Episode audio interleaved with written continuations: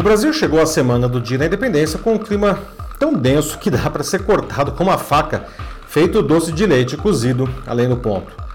Ainda que tudo leve a crer que isso não passa de uma fumaça espessa, diz o ditado que onde ela existe, também há fogo. E o combustível para essas labaredas são as redes sociais, particularmente o pouco que elas vêm fazendo para tentar corrigir seu papel decisivo no ataque crescente à sociedade organizada.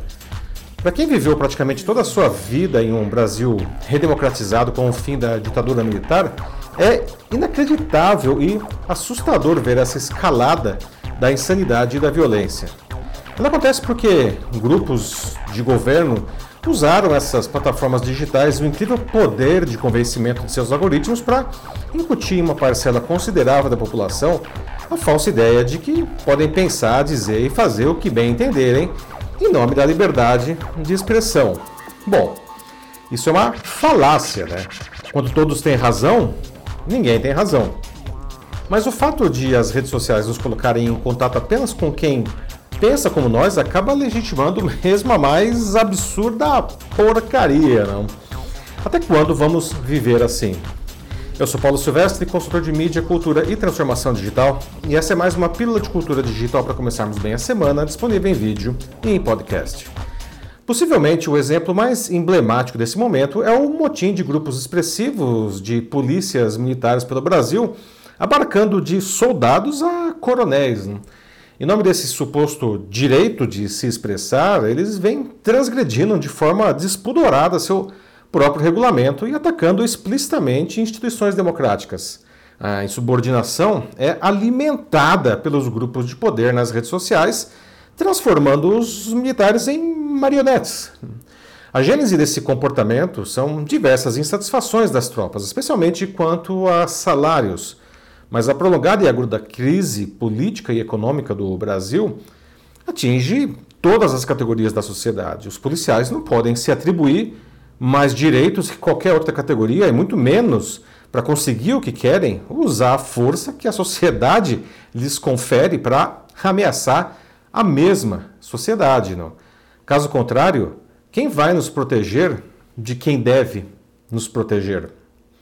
Winston Churchill disse em 1947 uma de suas célebres frases: Ninguém espera que a democracia seja perfeita ou infalível. Na verdade, tem sido dito que a democracia é a pior forma de governo, excetuando-se todas as demais formas.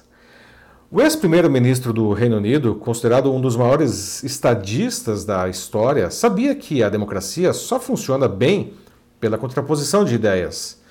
Bom, ele deve estar se revirando no túmulo agora ao ver o que oportunistas fizeram da democracia com a ajuda das redes sociais, eliminando tal contraposição. Não seria absurdo afirmar que nunca existiram empresas tão poderosas no sentido de transformar a sociedade para o bem ou para o mal. As redes sociais que surgiram como um espaço lúdico para encontrar amigos e compartilhar trivialidades, né, se transformaram em plataformas que definem o que compramos, que aliás é o seu grande negócio, né, com quem a gente anda e até o que a gente pensa. Não. As suas equipes conscientemente constroem sistemas que atuam nas camadas mais primitivas do nosso cérebro. Isso é fartamente explicado no documentário O Dilema das Redes, disponível na Netflix. Também foi descrito cientificamente em um estudo liderado por Adam Kramer, que então era cientista de dados do Facebook, publicado em 2014 na prestigiosa revista Proceedings of the National Academy of Sciences. Ainda outra pesquisa relacionada que ganhou a capa da Science, a mais importante revista científica do mundo, em 2018. Eu vou deixar o link para essas pesquisas no, na descrição aqui desse vídeo. Nunca nada ou ninguém sequer rivalizou com essa capacidade de persuadir as pessoas. Trata-se de uma virtual onipotência que é usada o tempo todo, não? Assim como a indústria tabagista sabia que o cigarro fazia mal e viciava os consumidores e mesmo assim investia em ingredientes que ampliavam a dependência, as redes sociais persistem nesse seu caminho. Justiça seja feita, algumas dessas plataformas, inclusive o Facebook, vem tomando ações para minimizar os pesados efeitos colaterais. Né? Provocados por suas atividades. Mas isso está longe de ser eficaz, né? principalmente porque essas companhias ainda não assumem a verdadeira extensão desse dano.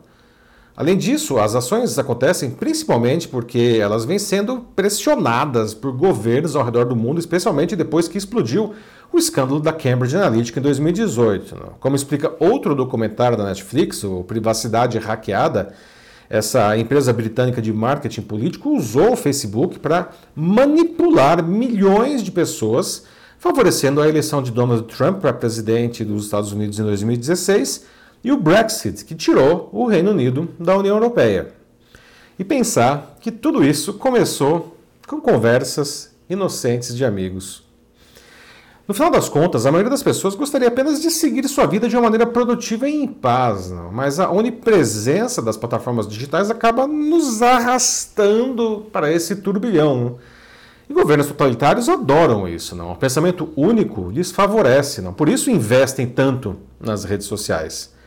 Isso me faz lembrar do filme O Doador de Memórias de 2014, que retrata uma sociedade em que não há tristeza, não há doença, pobreza, parece ótimo, né?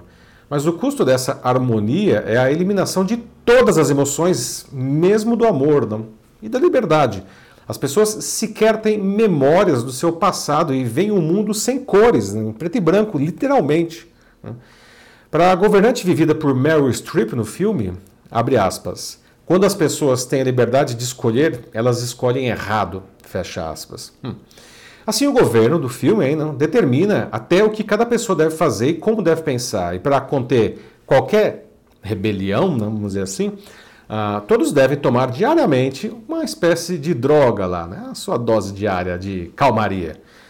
Eu começo a achar que as redes sociais são essa droga na nossa realidade. Muita gente topa, aparentemente, eliminar toda a dor não, e a discordância, aparentemente, não, mesmo que o custo disso seja a sua liberdade, a sua autonomia e principalmente o seu senso crítico.